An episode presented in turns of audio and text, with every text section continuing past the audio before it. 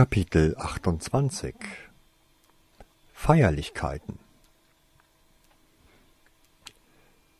Das Quidditch-Spiel Hufflepuff gegen Gryffindor rettete Theresa am Samstag vor weiteren Schwimmstunden, nachdem sie noch zwei ganze Tage fast ausschließlich in der dunklen Höhle unten am See zugebracht hatten.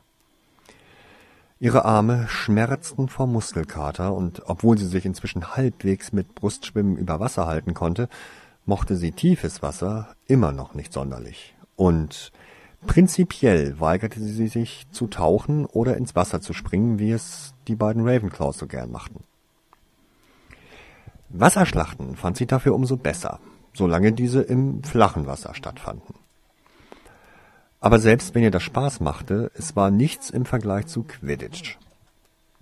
Selbst als Zuschauer fühlte sie sich bei diesem Spiel lebendig und hatte auch an dieses Gefühl gedacht, als sie in der Geisterhütte den Schutzzauber üben musste. Außerdem konnte sie nur Spiele richtig genießen, an denen Slytherin nicht teilnahm. Erstens, weil sie so näher am Geschehen war. Schließlich mied sie das Stadion, wenn ihr Haus spielte. Und zweitens, weil sie für den jubeln konnte, den sie wirklich favorisierte und es egal war, mit wem sie jubelte selbst wenn sie, wie heute, dies für beide Mannschaften tat.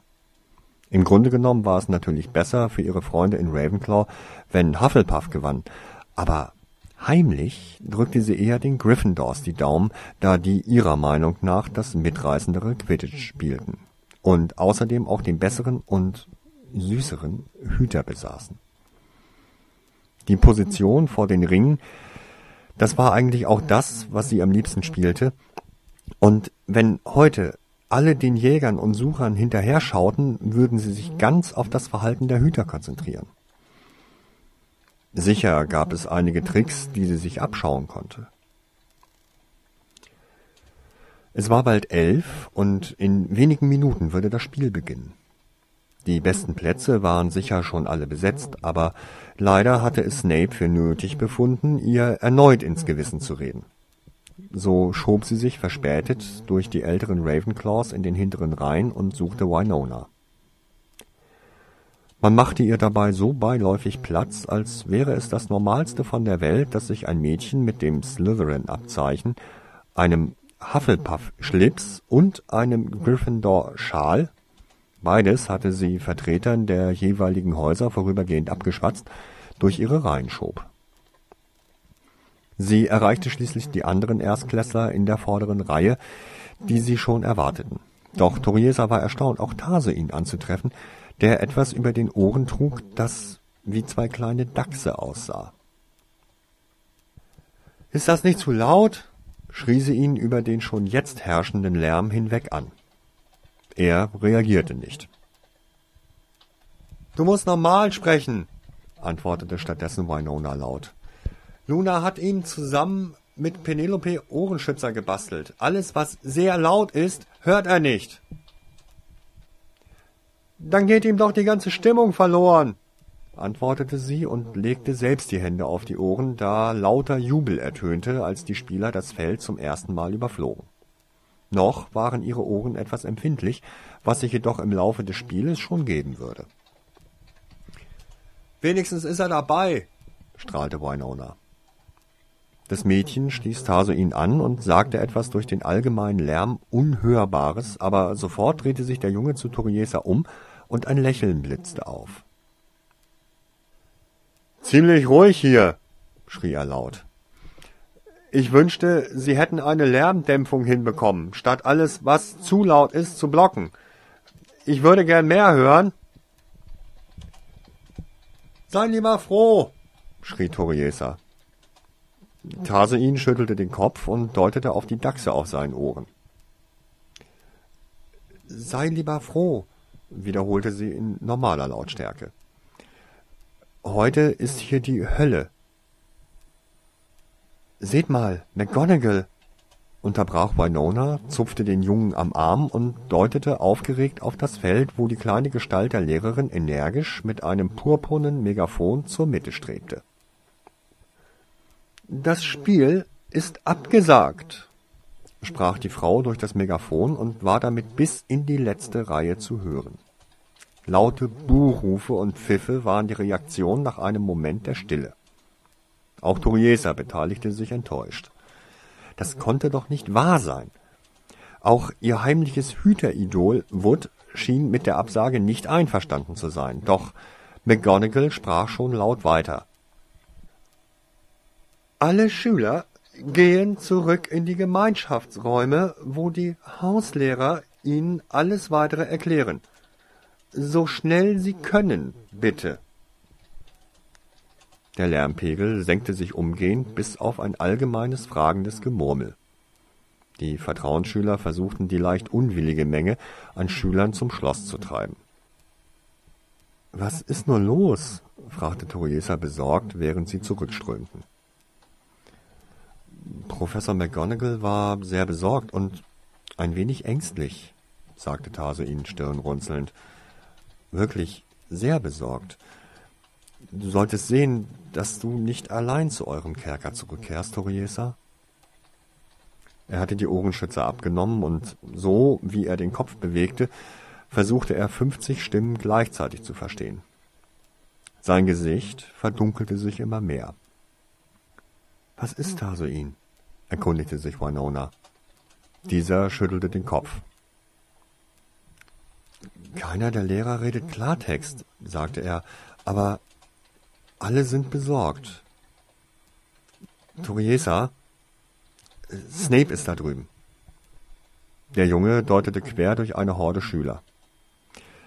Geh zu ihm und lass dich nach unten bringen. Ich glaube, das ist übel. Nein, ich weiß, es ist übel. Selbst Dumbledore klingt anders.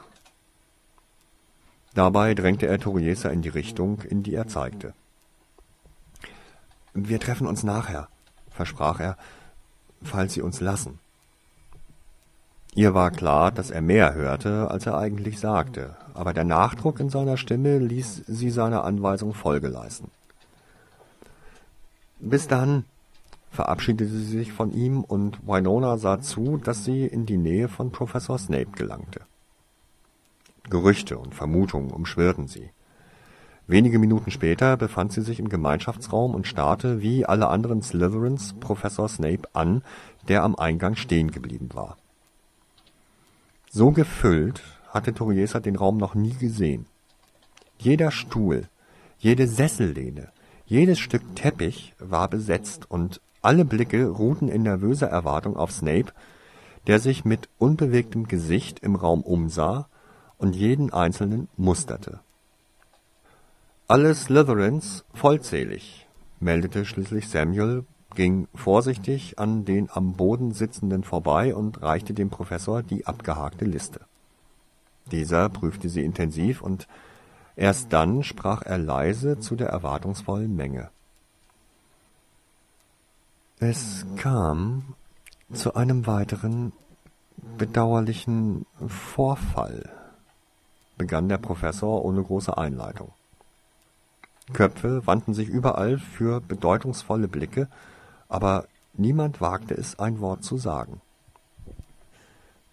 Zwei weitere Schüler wurden angegriffen und versteinert, fuhr Snape fort. Leider gibt es auch diesmal keine Hinweise auf den Täter. Deshalb sieht sich der Direktor gezwungen, Maßnahmen zur Sicherheit aller Schüler zu ergreifen. Es wird keine abendlichen Freizeitaktivitäten mehr geben. Nach dem Abendessen, spätestens um sieben Uhr, befindet sich jeder Schüler im Gemeinschaftsraum oder in seinem Schlafsaal. Die Vertrauensschüler werden dafür Sorge tragen und zusätzlich die Lehrer abends bei ihren Kontrollgängen unterstützen. Jeden Morgen werde ich sie hier abholen und geschlossen zum Frühstück führen. Von da wird sie ihr jeweiliger Lehrer zur nächsten Unterrichtsstunde bringen. Niemand wird ohne die Begleitung eines Lehrers durch das Schloss spazieren. Weder zum Gang auf die Toilette noch in die Eulerei oder sonst wohin. Damit wandte sich Snape zur Tür und wollte gehen, als ein älteres Mädchen ein wenig zu früh und zu laut ihre Meinung kundtat. Was sollen diese Kindereien? Uns passiert doch nichts, sagte sie kichernd zu ihrer Sitznachbarin. Snape fuhr herum, als hätte sie ihn einen Idioten genannt. Sein Gesicht zeigte einen Ausdruck, den er normalerweise für Gryffindors reserviert hatte. Miss Fulbright, sagte er ätzend, ich wäre Ihnen wirklich sehr dankbar, wenn Sie es schaffen würden, Ihren Mund zu halten, so dass Sie die jüngeren Schüler nicht mit Ihrer Dummheit anstecken. Oder ist Ihnen jemals aufgefallen, dass die Geschichte mit dem Erben Slytherins nur eine unbewiesene Annahme ist und dass, selbst wenn es doch zutrifft, es immer wieder zu Unfällen, Zufällen und Missverständnissen kommen kann? Oder vielleicht ist die Person, die eventuell dafür sorgt, dass diese Schule geschlossen werden muss, jemand, der Sie, Miss Fulbright, hasst und dann unser Haus von der Last befreit, die Sie darstellen. Nach vorn gebeugt fixierte Snape das vorlaute Mädchen mit hartem Blick, und Toriesa sah erste Tränen fließen. Es war ungewöhnlich, dass der Professor so mit Schülern aus seinem eigenen Haus sprach, aber dies gab seinen Worten eine besondere Wirkung. Ich hoffe, Sie alle haben verstanden, sagte er dann, richtete sich auf und verließ den Raum mit wehendem Umhang und die meisten hatten. Der Raum war voll von leisen, ernsten Gesprächen. Vielen war nur zu bewusst, dass die Schließung der Schule ihr weiteres Leben nur negativ beeinflussen konnte. Erbe Slytherins hin oder her. Im Moment zerstörte er oder sie die Hoffnungen vieler. Und da war es sehr schwer, stolz auf so jemanden zu sein. Es war eine Stimmung, die Toriesa ein wenig verwirrte. Bisher hatte ein großer Teil der Slytherins mit Zustimmung oder Desinteresse auf die Versteinerungen reagiert. Aber jetzt, als sich zeigte, wie der Erbe auch ihr eigenes Leben unangenehm beeinflusste, machten sich viele dann doch Sorgen und die Stimmung schwang um. Man sah die Sache plötzlich viel kritischer. Bis auf die Gruppe um Malfoy herum, zu der immer öfter auch die fabelhaften Fünf gehörten. Statt sich Sorgen um Hogwarts zu machen, spekulierten diese lautstark und bei bester Laune, welche Schlammblütler es wohl diesmal erwischt hatte. Malfoy bedauerte es sehr, dass es offensichtlich nicht Potter sein konnte, da dieser ja auf dem Quidditch-Feld gewesen war. Obwohl Toriesa dieses Gespräch anwiderte, holte sie sich ein Buch, suchte sich eine gemütliche Ecke am Boden, kein Sitzplatz war im Moment frei, und tat so, als würde sie lesen. In Wahrheit lauschte sie den Gesprächen und machte sich geistige Notizen über das, was ihre Mitschüler sagten und was sie ihren Gesichtern entnehmen konnte. Teilweise mit erstaunlichen Erkenntnissen. Sie wollte schon gegen Mitternacht ins Bett gehen, als ein Besucher den Turm betrat. Alles in ihr sträubte sich dagegen, als sie den weißhaarigen Mann sah. Es war nur Slytherin-Schülern, dem Hauslehrer und dem Direktor gestattet, hier zu sein. Besuch. Selbst wenn dieser einmal ein Slytherin gewesen war, hatte draußen zu bleiben. Doch dieser Mann schritt in den Raum, als würde ihm alles hier gehören. Toriesa fletschte fast automatisch die Zähne. Und nicht nur sie. Doch niemand wagte es zu protestieren.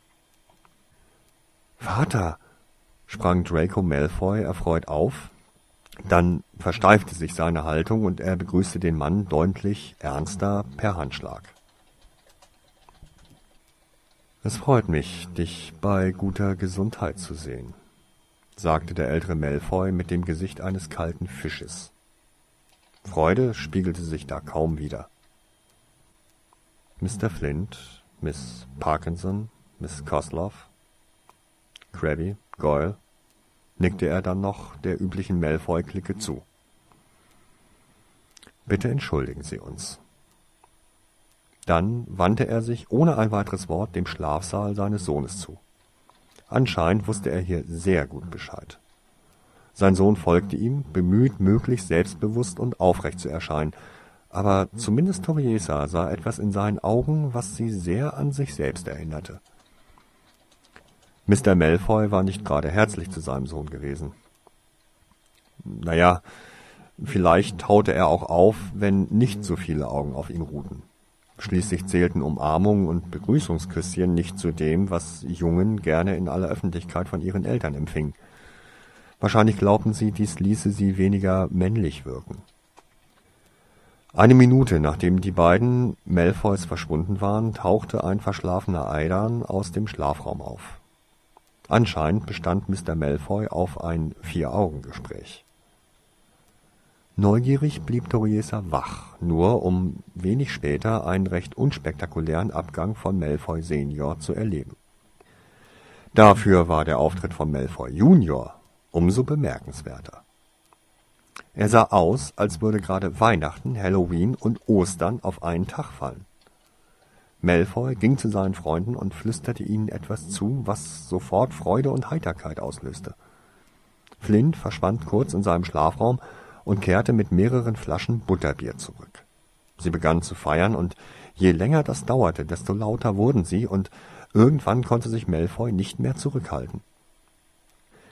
Jetzt, wo mein Vater es geschafft hat, Dumbledore endlich zu entfernen, sagte er triumphierend, ist es nur eine Frage der Zeit, bis sich hier grundlegend zum Besseren alles ändert. Allein schon die Angst vor dem Erben wird dafür sorgen, dass die Schlammbluteltern ihr Brut nicht mehr hierher schicken. Das ist neunmal klug Granger. Und diese Vertrauensschülerin der Ravenclaws erwischt hat, sollte jedem Warnung genug sein. Toriesa kam fast die Galle hoch. Ja, pflichtete Regina mit einem fiesen Seitenblick auf Toriesa bei. Und dass Fatsch diesen Primitivling von Wildhüter vorsichtshalber nach Azkaban gesteckt hat, ist auch eine gute Meldung. Es war völlig bescheuert, ihn für den Erben zu halten, aber verdient hat er es sicher. Genau, stimmte Parkinson zu. Jetzt noch einen passenden Direktor und die Schule wäre endlich wieder sauber. Langsam wurde es zu viel für Toriesa. Sie zweifelte nicht an dem, was sie da hörte. Reginas Freude war zu echt. Wut kochte in ihr hoch. Und da sie ihren Waffenstillstand mit Malfoy nicht aufgeben wollte, erhob sie sich, um schlafen zu gehen. Hoffen wir, dass vorher noch ein paar von denen ins Gras beißen, die nicht hierher gehören. Wäre eine bessere Warnung als bloß ein paar Versteinerte, die bald wieder... Nun riss Toriesa der Geduldsfaden. Sagt mal, sagte sie kampfeslustig und ging auf die feiernde Gruppe zu. Seid ihr wirklich so behämmert zu glauben, sie würden die Schule weiter geöffnet lassen, wenn hier ein Mörder umgeht? Belohnen, was dieser Irre hier anstellt? Seid ihr so naiv? Und wenn sie schon Hagrid einfach auf Verdacht einsperren, was glaubt ihr, was die nächste Maßnahme sein könnte? Schon mal daran gedacht? Nein, was könnte es denn sein? lachte Malfoy abfällig. Denk doch einmal nach, forderte Toriesa. Kein Slytherin wurde versteinert. Was glaubst du, was man vermuten könnte? Was sowieso schon alle denken. Und selbst wenn sie Hogwarts nicht schließen, warum sollten sie zwei Drittel mit nicht reiner Abstimmung rauswerfen, wenn es vielleicht schon ausreicht, einfach nur ein Haus zu schließen? Zwei Drittel? Ein Viertel. Einfachste Mathematik. Ich kann rechnen, fauchte Malfoy jetzt sauer. Anscheinend begriff er Toriesas Logik. Mein Vater würde das nicht zulassen. Er hat Einfluss. Sie werden es nicht wagen, die Elite von Hogwarts fernzuhalten mischte sich Regina ein und entlockte so Toriesa ein kaltes Lachen. Warum die Edelsteine wegwerfen und den Müll behalten? Sei vorsichtig, Koslow, sagte Toriesa abfällig. Bei deiner Abstammung wäre ich mir nicht so sicher, ob du nicht auch zum Müll gehörst. Was willst du damit sagen? Fauchte Koslow und sprang auf. Ganz einfach, sagte Toriesa, als würde sie mit einer Fünfjährigen sprechen. Überleg dir mal, ab wann man für den Erben als reinblütig gilt. Zwanzig Generationen frei vom Muggelblut? Zehn? Oder reichen genau vier? Der sprechende Hut hat das schon entschieden, konterte Koslow mit einem durchaus guten Argument. Nur, dass der Hut verzaubert wurde, als Salazar Slytherin eine bekanntermaßen recht nachsichtige Haltung Muggelgeborenen gegenüber einnahm und er der Reinheit des Blutes noch nicht so extreme Aufmerksamkeit zollte, entgegnete Toriesa überlegen. Aufgrund ihrer eigenen Sinnkrise hatte sie selbst einige Nachforschungen in dieser Hinsicht betrieben. Es sind sogar Kinder aus Mischehen in Slytherin aufgenommen worden. Das ist eine Lüge, mischte sich Malfoy ein. Nehmen wir zum Beispiel Tom Riddle. Vertrauensschüler und Schulsprecher Slytherins vor 50 Jahren. Auszeichnung für besondere Verdienste um die Schule. Sein Vater war ein Muggel. Noch Fragen? Das behauptest du jetzt nur, warf Koslow ihr vor. no, nein, lachte Toriesa ohne echte Fröhlichkeit.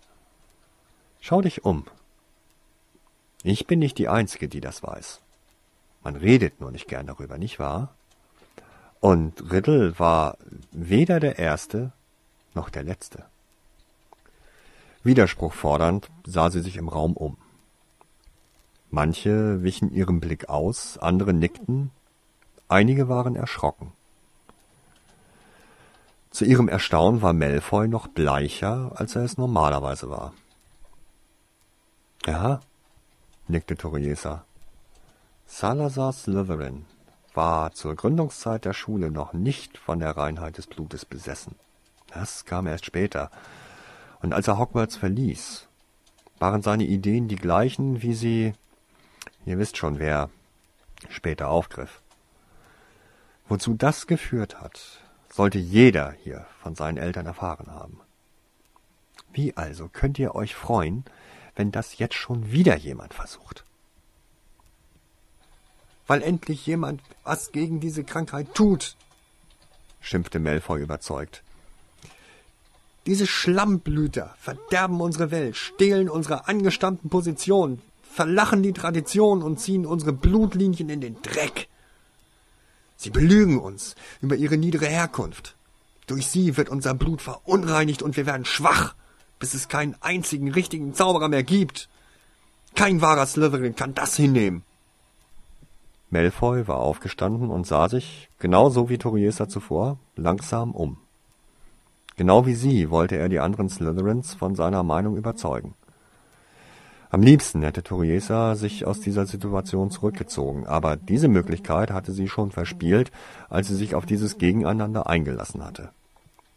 Im Endeffekt konnte sie bei dem gegenwärtigen Kräfteverhältnis in Slytherin nur verlieren. Dann muss man aber auch besser sein.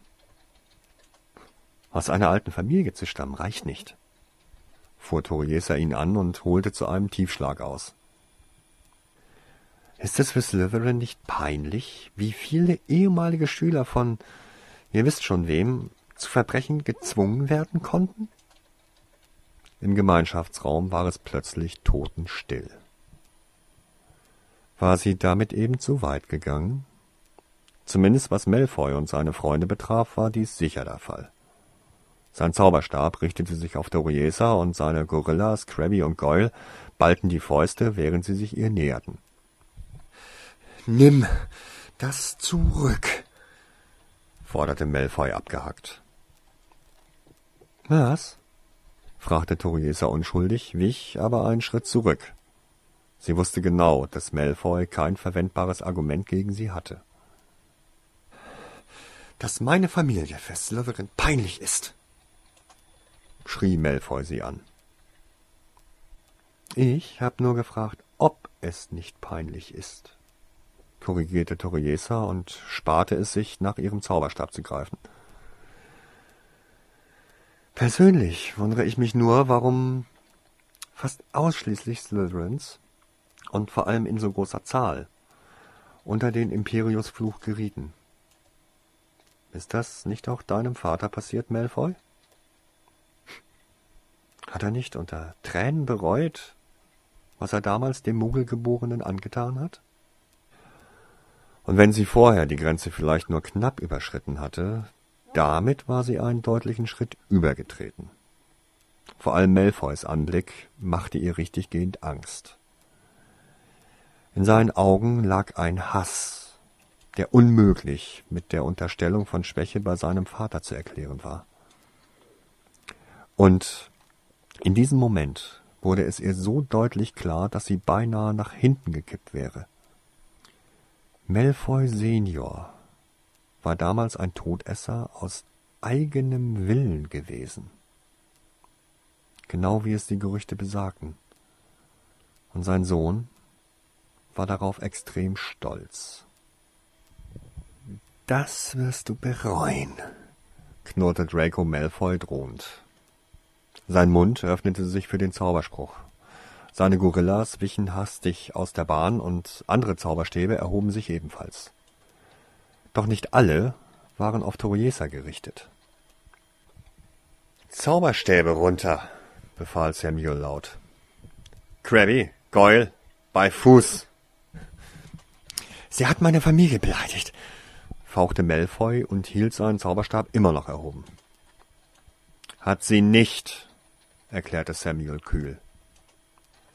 Sie hat Tatsachen aufgezählt, wenn auch mit den falschen Worten. Toriesa bekam einen bösen Seitenblick geschenkt. Sie hasst unser Haus und sät Zwietracht, fand Kosloff. Merkt ihr das nicht? Diesmal denke ich, sagte sie nur, was einmal gesagt werden musste, erklärte ein Siebtklässler, der sich etwas abseits erhob.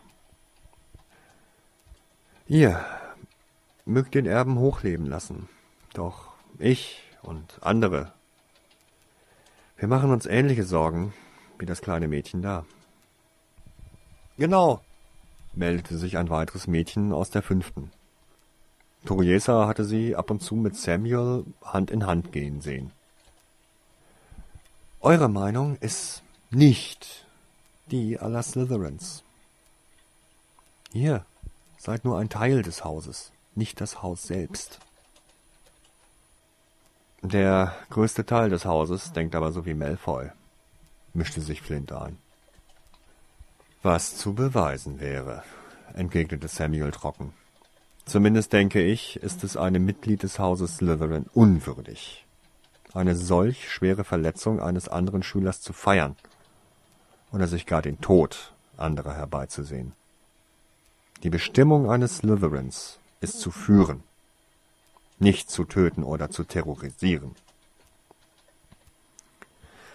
Es ist Zeit für euch, in eure Betten zu gehen.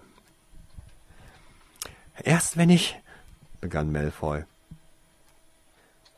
Ich werde Professor Snape berichten müssen. Zwing mich nicht, auch noch Punkte abzuziehen und dir eine kleine Lehrstunde zu erteilen drohte Samuel. Ins Bett. Alle. Sofort. Dem wollte Toriesa augenblicklich gehorchen, doch der Vertrauensschüler hielt sie zurück. Du nicht, sagte er fest und führte sie in eine Ecke des Raumes, wo er wartete, bis sie allein waren. Er drückte Toriesa in einen Sessel und setzte sich ihr gegenüber.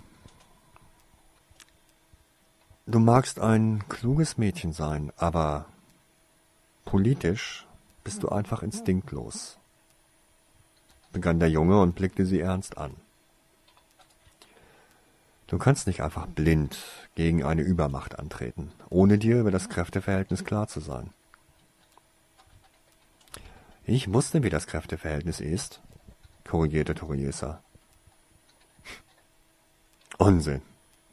Du hattest nicht mit Hilfe gerechnet, fuhr Samuel sie an. Mag sein, gab sie kleinlaut zu. Nachdem das geklärt ist, wirst du mir jetzt zuhören.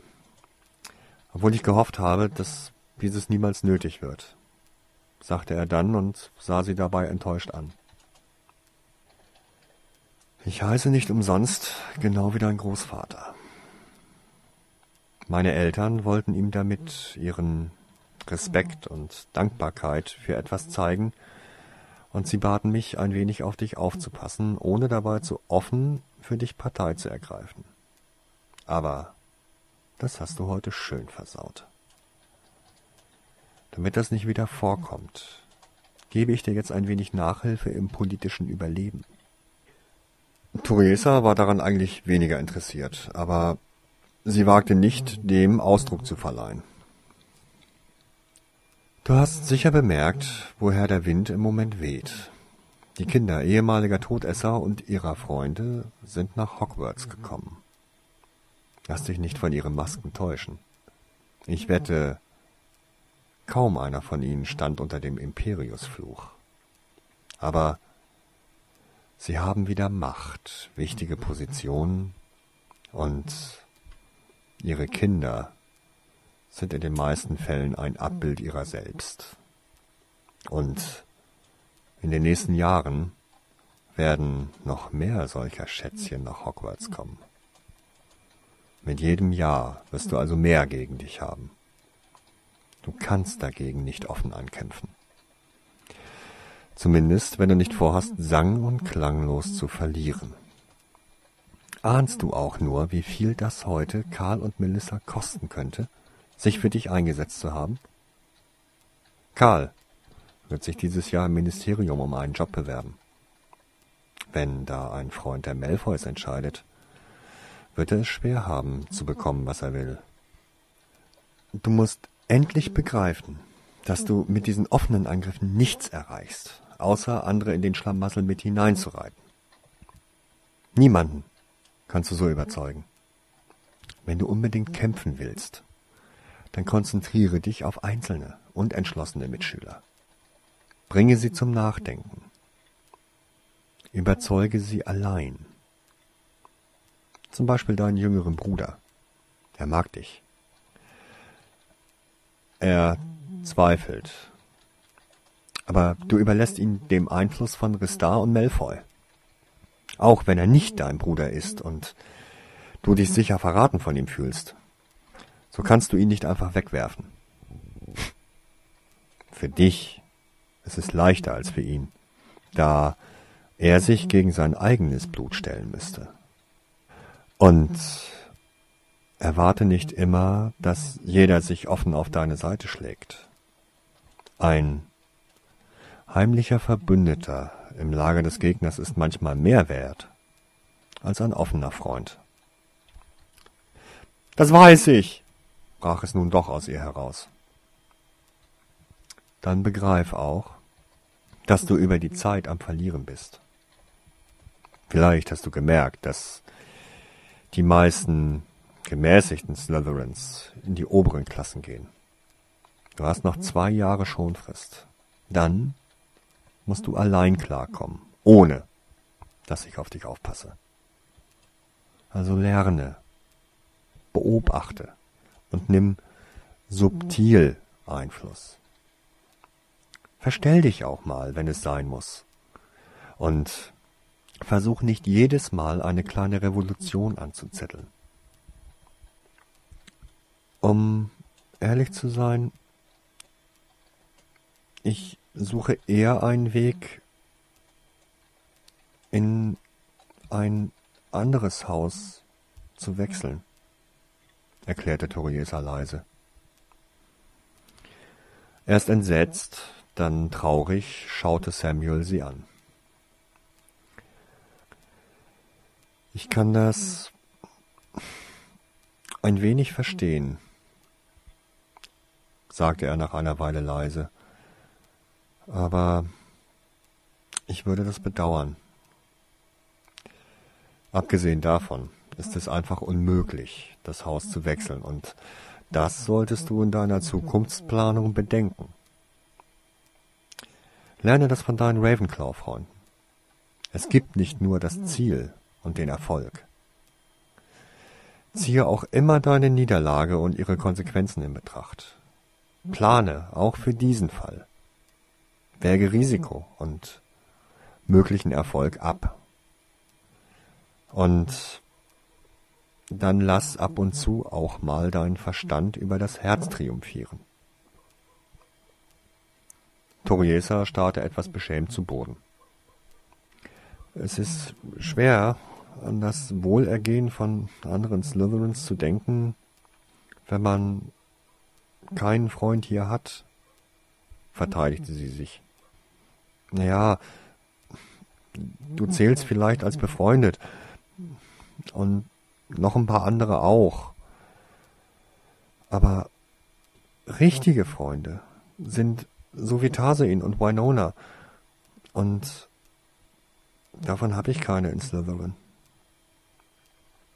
Erstaunlicherweise grinste er sie an, als sie vorsichtig aufblickte.